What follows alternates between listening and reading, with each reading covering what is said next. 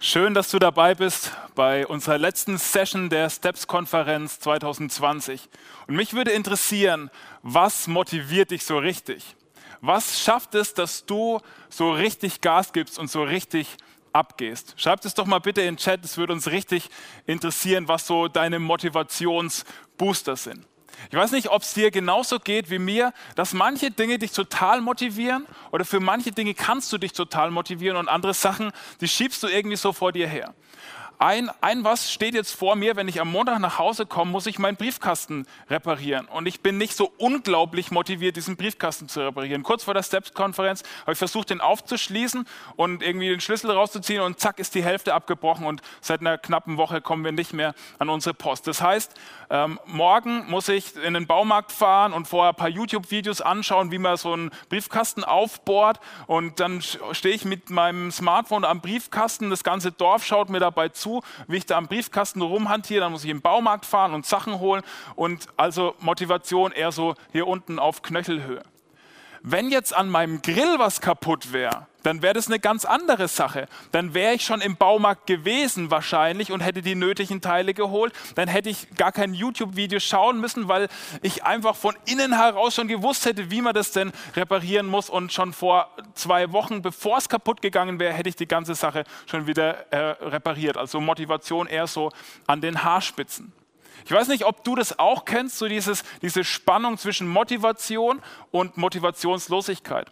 Und jetzt frage ich mal den Sigi, äh, was denn eure Motivation, Motivationsbooster sind. Sigi, was, was kam denn da so rüber? Also ich habe versucht schnell zu sortieren, aber es ist richtig krass, was wieder reinkommt. Äh, Kannst du nicht so schnell lesen? Sport und ähm, Rennradfahren zum Beispiel haben zwei Leute gesagt, Skifahren, ähm, andere Menschen, die einen wirklich auch so auf einer Wellen, Wellenlänge sind, die in einem Vibe sind, ähm, Lob und Ermutigung von Menschen, Musik, also gute Musik, die Schokolade und Nutella, ähm, ja, Essen, guter Zuspruch von Leuten, genau, sichtbare Erfolge, wenn ich gesehen habe, es hat was geklappt, das sind so die Sachen, die cool.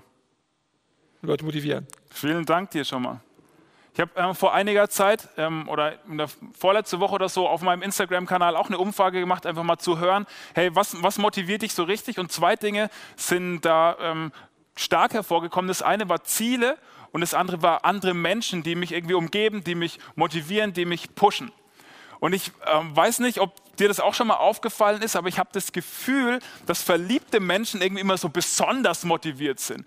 Die, die, also die, die sind total motiviert, sich plötzlich zu waschen. Die sind total motiviert, mega lang wach zu bleiben und mega früh wieder aufzustehen. Die sind Jungs, die vorher nie was geredet haben, plötzlich können die salbungsvolle Worte machen. Und Mädels, die noch nie in ihrem Leben ein Fußballspiel geguckt haben, plötzlich interessieren die für sich, sich für Spielvereinigung unter Haching. Also da scheint irgendwie so, so Motivation am Start zu sein, irgendwie total was zu äh, verändern und irgendwie äh, stellt es alles auf den Kopf.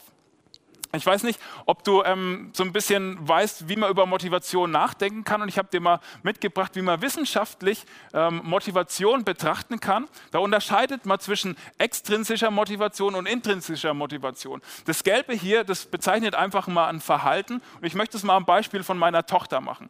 Das Gelbe hier bezeichnet jetzt einfach mal Zimmer aufräumen. Extrinsische Motivation könnte es sein, dass ich zu Lotte gehe und sage, so Lotte, jetzt müssen wir das Zimmer aufräumen. Wenn du nicht dein Zimmer aufräumst, dann darfst du nicht vor dem Schlafengehen nochmal äh, drei Minuten Pepper Woods gucken. Ähm, das wäre nicht, dass sie das immer darf, keine Angst, die Pädagogikleute die jetzt denken, die darf jeden, nein, darf sie nicht immer, aber das könnte so ein Motivator auf jeden Fall sein. Intrinsische Motivation, äh, die Motivation, die in dem Verhalten des Aufräumens äh, selbst liegt, äh, sind die seltenen Tage, die besonderen Tage, die schönen Tage, wo wir einfach in Lottes Zimmer kommen und Lotte ihre Küche zeigt, ihre Spielküche und ihr ganzes Zimmer.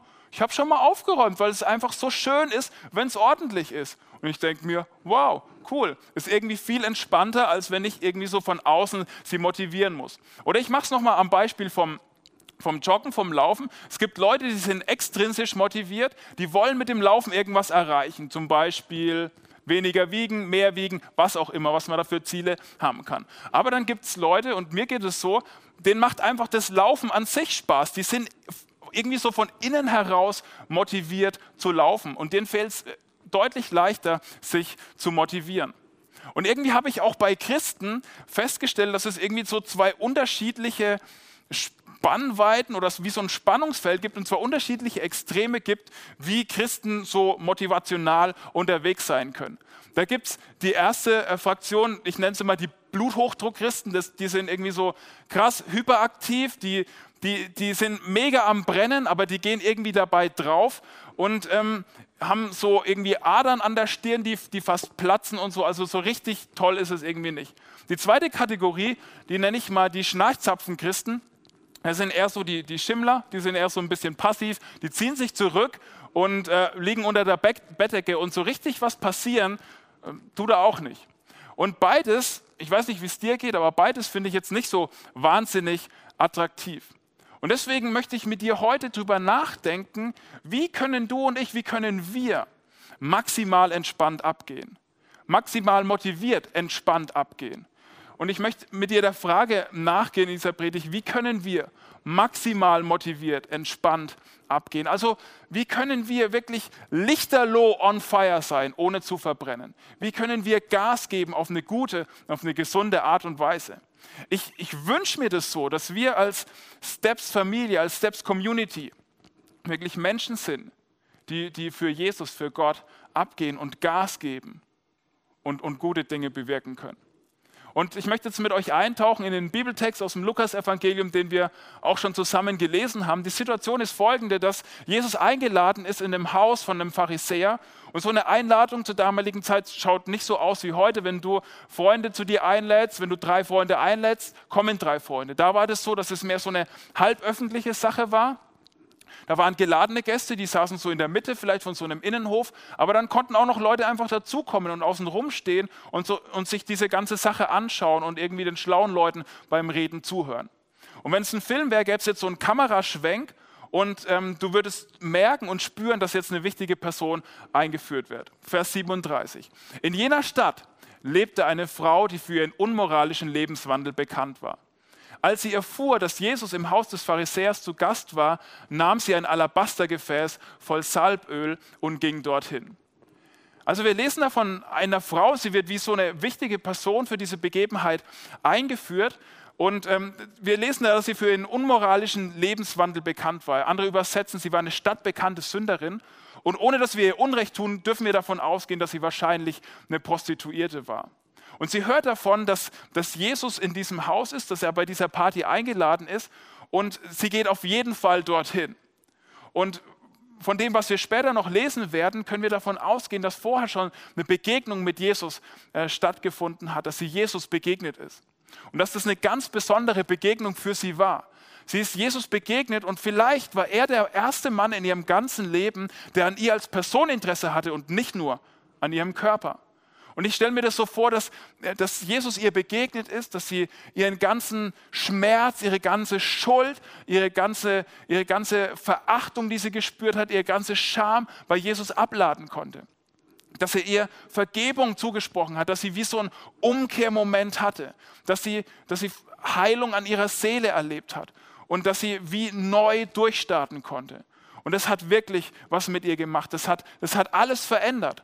Kennst du so Vorher-Nachher-Bilder manchmal, wenn irgendwelche Workouts ähm, angeboten werden, irgendwie so oder so YouTube-Videos in dreieinhalb Minuten zur, zum Sixpack oder irgendwas? Auf, der, das, auf dem einen Bild ist so ein Lauch mit Bauch und auf dem, äh, im nächsten Bild ist so ein proteinis, proteinisierter Ganzkörperbizeps. Also so eine, so eine Verwandlung innerhalb von, von drei Minuten. Das ist natürlich nur bei YouTube möglich. Aber diese Frau, die erlebt sowas, dass Jesus ihr, ihr Leben komplett neu macht und komplett verändert. Und jetzt schnappt sie sich so ein Alabastergefäß voll Salböl. Also ich weiß nicht, wie es dir geht, aber es hört sich nicht so lecker an, eher so nach Warzensalbe oder so. Aber aus Paralleltexten wissen wir, dass das was extrem Wertvolles war. Ähm, diese, die Flüssigkeit, die sie da drin hatte, hatte wahrscheinlich einen Wert so von 300 Denare und ein Denar ist ein Tageslohn. Also so ein knappes Jahresgehalt hat sie da in ihrem kleinen, in ihrer kleinen, in ihrem kleinen Fläschchen. Und dann äh, macht sie folgendes, Vers 38. Sie trat von hinten an das Fußende des Polsters, auf dem Jesus Platz genommen hatte, und brach in Weinen aus. Dabei fielen ihre Tränen auf seine Füße.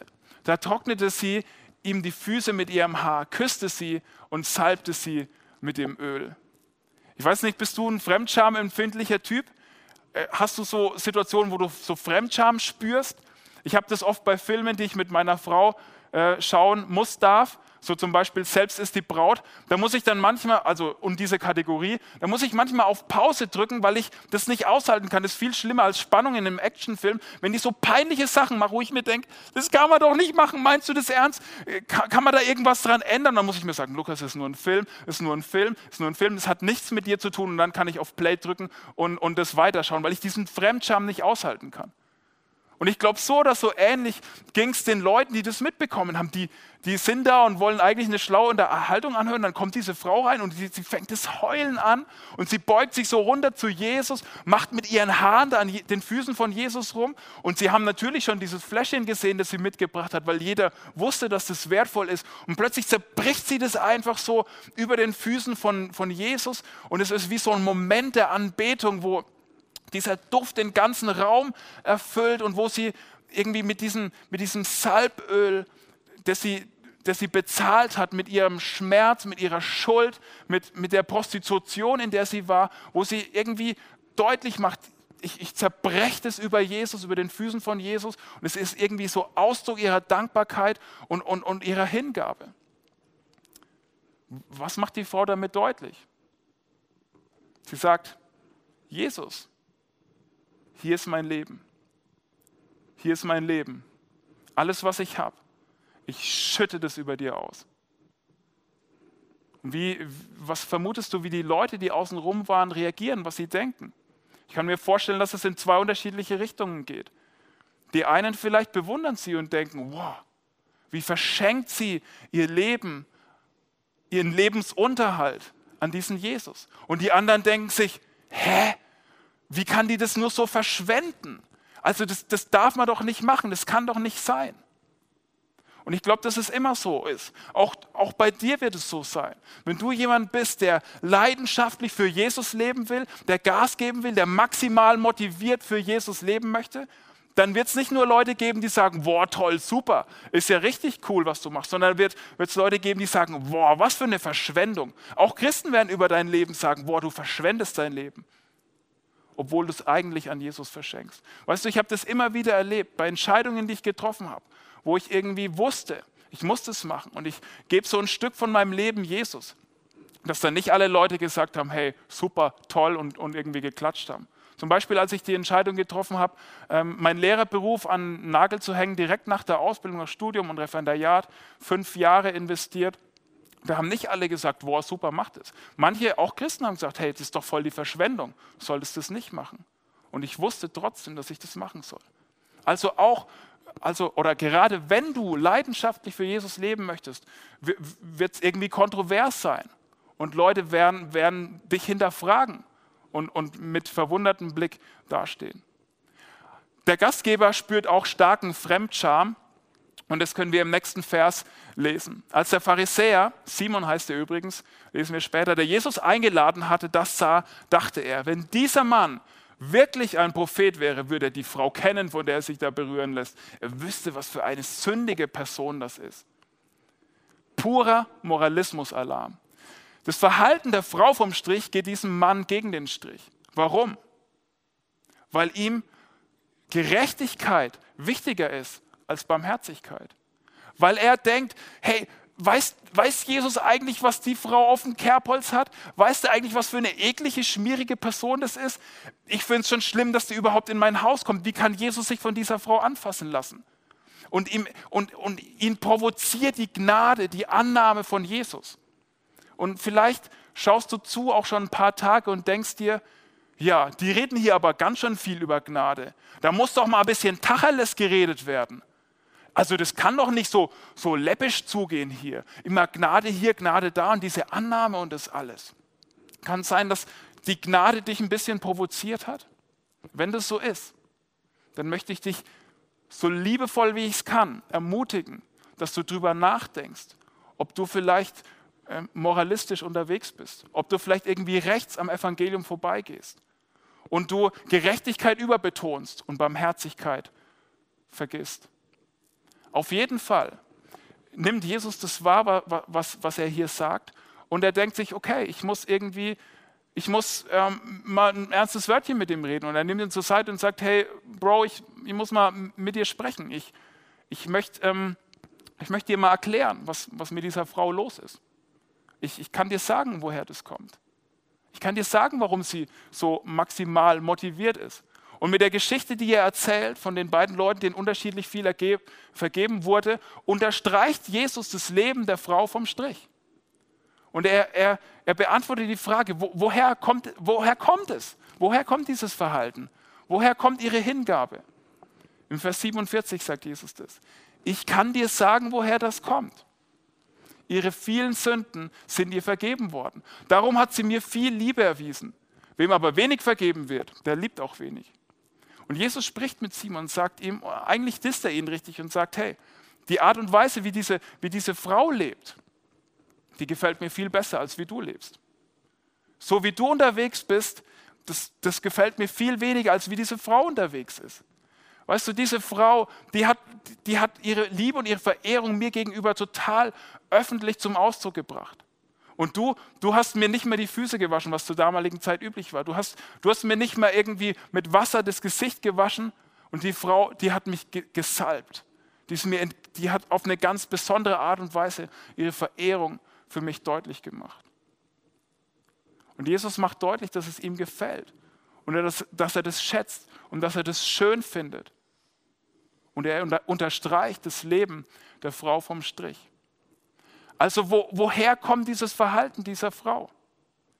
Warum ist sie so motiviert? Was ist ihr Warum? Sie, sie hat verstanden, wie sehr Jesus sie liebt. Sie hat begriffen, wie groß die Barmherzigkeit Gottes ist, wie, wie groß die, die Annahme und wie, wie tief diese Liebe von Jesus ist. Und sie hat es nicht nur, nicht nur mit dem Kopf begriffen, sondern auch mit dem Herzen begriffen. Sie hat es nicht nur in ihren Verstand gelassen, sie hat es nicht nur rational irgendwie an sich herangelassen, sondern auch mit ihren Emotionen. Sie hat es ganzheitlich verstanden, dass, dass Jesus sie bedingungslos liebt und annimmt und Veränderung in ihr Leben bringen möchte. Und das hat den ganzen Unterschied gemacht. Also der Schlüssel für die Hingabe dieser Frau, der Schlüssel für die Hingabe dieser Frau ist ihr Verständnis, ihr Begreifen der Liebe von Jesus. Also woher kommt maximal Motivation? Woher kommt Hingabe für Jesus? Aus der Liebe. Und die Message für dich und mich heute Abend ist, die Liebe von Jesus entfacht deine Hingabe für Jesus. Die Liebe von Jesus entfacht deine Hingabe für Jesus. Also abgehen für Jesus, nicht damit er dich liebt, sondern weil er dich liebt. Abgehen für Jesus nicht, damit er dich liebt, um dir Liebe zu erarbeiten, sondern weil er dich liebt. Diese Frau hat es zutiefst verstanden, dass sie angenommen ist, dass sie geliebt ist. Und je mehr du das verstehst, je mehr du verstehst, wie tief diese Liebe von Jesus ist, je mehr diese Liebe dein Denken, deine Emotion, dein Fühlen durchdringt, desto mehr wirst du bereit sein, dein Leben für Jesus zu geben, Jesus hinzugeben, maximal motiviert. Die Liebe von Jesus entfacht deine Hingabe für Jesus.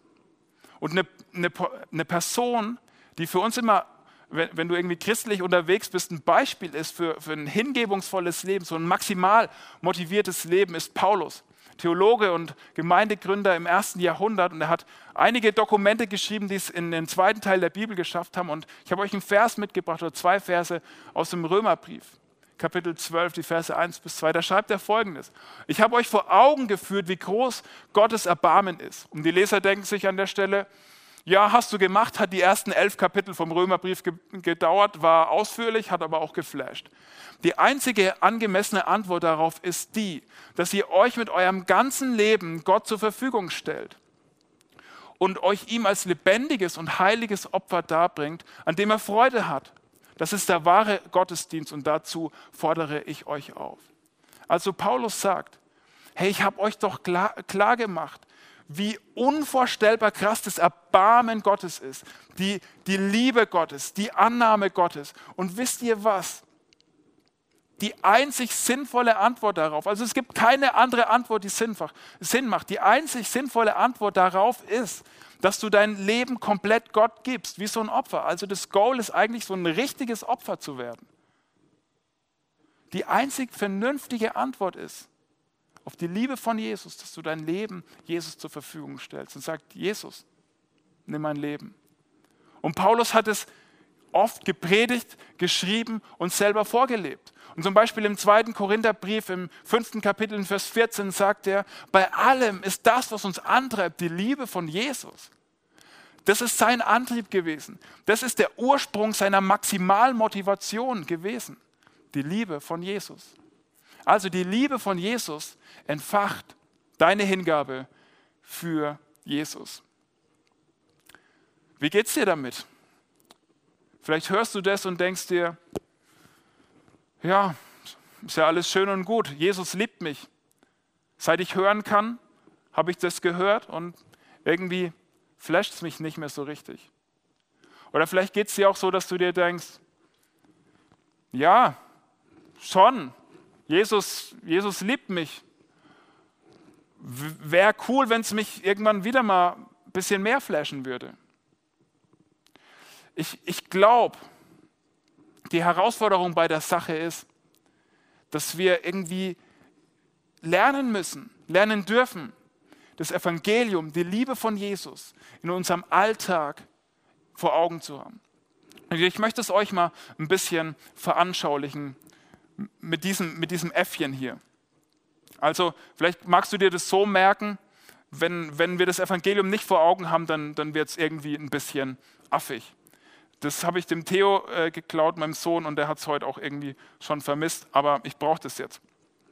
Also ich glaube, wir sind oft unterwegs und das Wasser hier, das steht jetzt mal für das Evangelium und wir tauchen mal so unseren Arm so ein bisschen, bisschen in das Evangelium ein. Ja, und da spürt man dann auch so ein bisschen Evangelium, schön warm und so.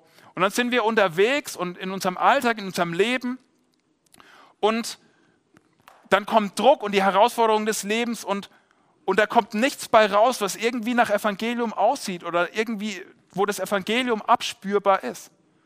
Und dann tauchen wir uns wieder mal so ein bisschen ins Evangelium ein und den anderen Arm vielleicht auch. Und dann kommt Druck und da passiert immer noch nichts.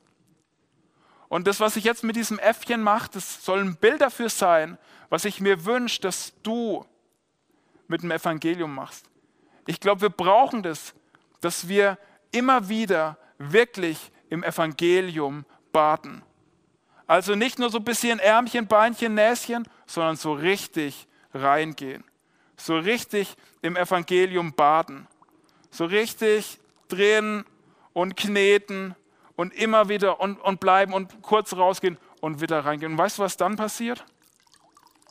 Wenn dann Druck kommt, was dann dabei rauskommt, ist das Evangelium ist die Liebe von Jesus. Und das, das ist ganz anders, wie wenn wir einfach immer nur so ein bisschen Tröpfcheninjektion, gibt es sowas? Infektion gibt es, ne? Aber so tröpfchenweise uns irgendwie das Evangelium geben. Ich wünsche mir, dass du getränkt bist mit dem Evangelium, dass du in deinem Alltag immer wieder Momente hast, wo du im Evangelium badest. Und wie kann das aussehen? Was können solche Punkte sein in deinem Leben, wo du, mit dem, wo du im Evangelium baden kannst? Also das Erste kann sein, dass du einfach dafür betest, ein stärkeres, ein tieferes Verständnis vom Evangelium zu haben.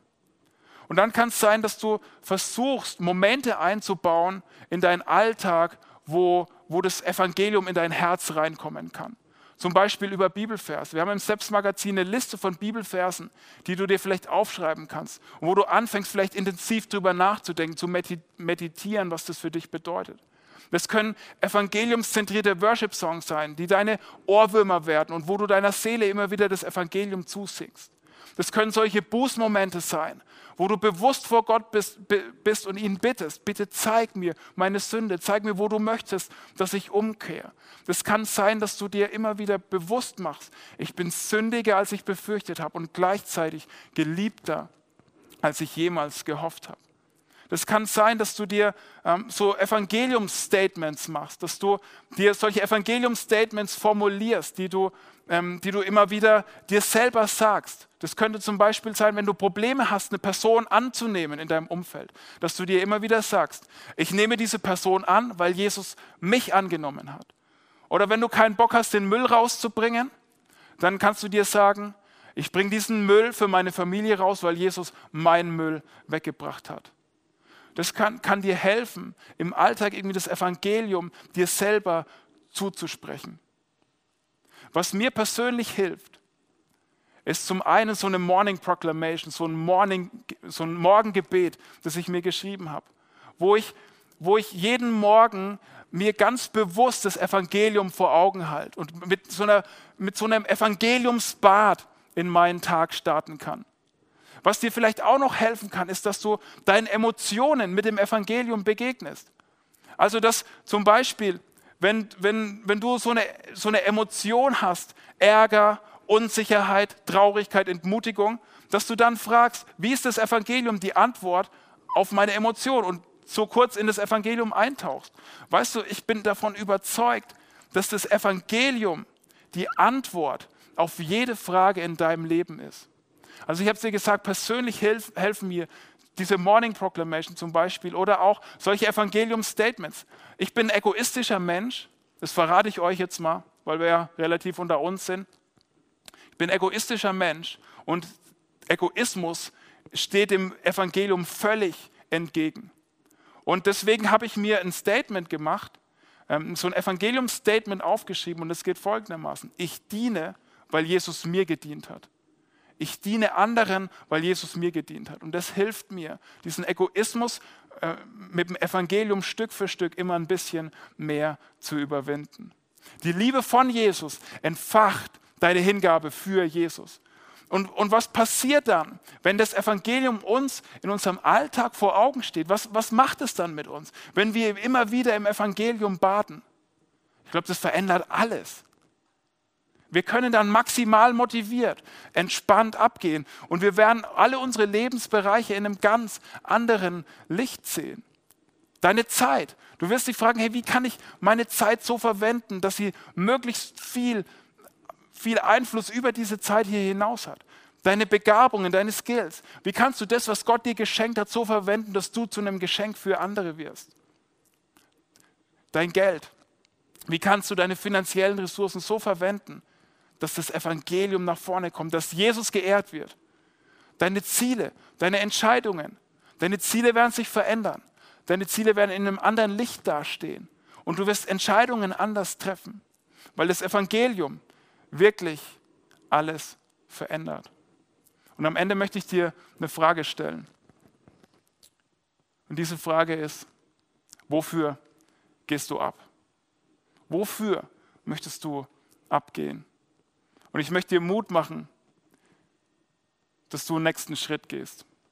Dass du heute am Ende dieser Steps-Konferenz einen nächsten Schritt gehst.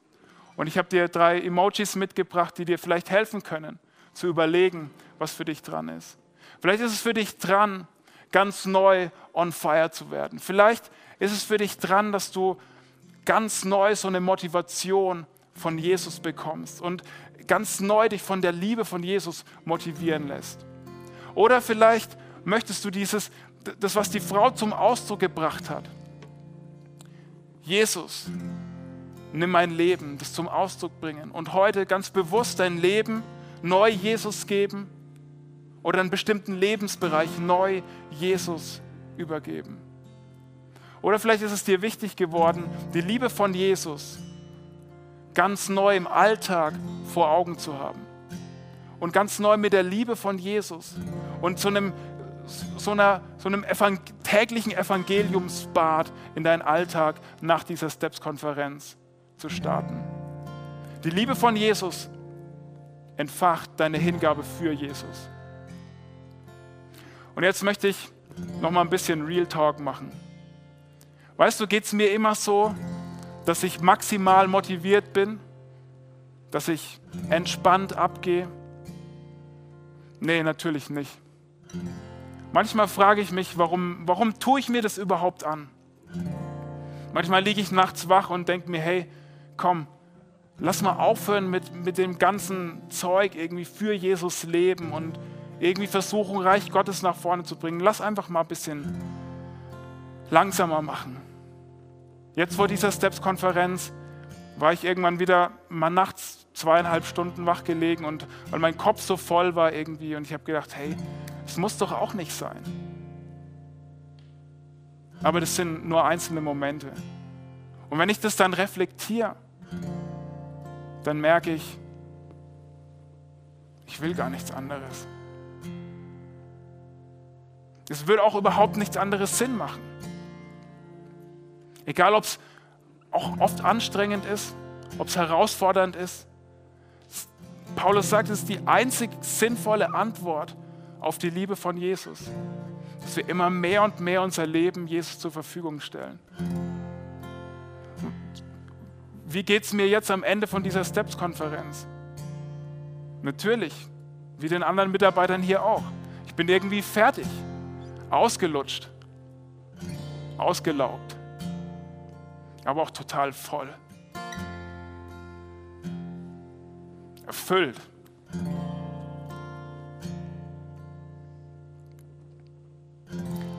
Weil es einfach die einzig sinnvolle Antwort ist, für Jesus zu leben. Weißt du, es, es macht gar keinen Sinn, irgendwie anders zu leben. Je mehr wir diese Liebe von Jesus verstehen, desto mehr spüren wir und merken wir, dass es die sinnvollste Art und Weise ist, dieses Leben hier zu leben. Stellen wir uns mal vor, was wäre möglich, wenn wir als Steps Community das verstehen? Wie diese Frau, dass unser Herz, unser Denken, unser ganzes Sein, unser Leben immer mehr durchdringt diese Liebe von Jesus. Und wir wie diese Frau eine Duftmarke hinterlassen. Weißt du, heute noch reden wir über sie. Und wir mit unserem Leben wirklich einen Unterschied machen. Weil wir maximal motiviert für diesen Jesus entspannt abgehen. Und genau dafür möchte ich jetzt noch beten.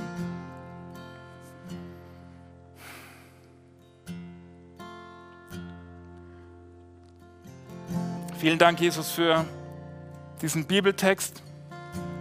Danke für diese Situation, die der Arzt Lukas aufgeschrieben hat und 2000 Jahre später können wir das noch lesen. Danke für die Art und Weise, wie du mit dieser Frau umgehst und das Leben der Frau vom Strich unterstreichst und deutlich machst, dass du das feierst, wie diese Frau lebt. Und Jesus, ich, ich sage es dir, ich, ich möchte so leben wie diese Frau. Und ich wünsche mir, dass wir alle immer mehr durchtränkt werden vom Evangelium, von deiner Liebe, von deinem Erbarmen, von dem, was alles in unserem Leben verändert hat und verändern kann. Und dass wir mehr und mehr davon von innen heraus motiviert werden, für dich zu leben. Nicht damit du uns liebst, sondern weil du uns liebst und schon immer geliebt hast. Und du siehst jetzt jeden, jedes Wohnzimmer, und jedes Herz.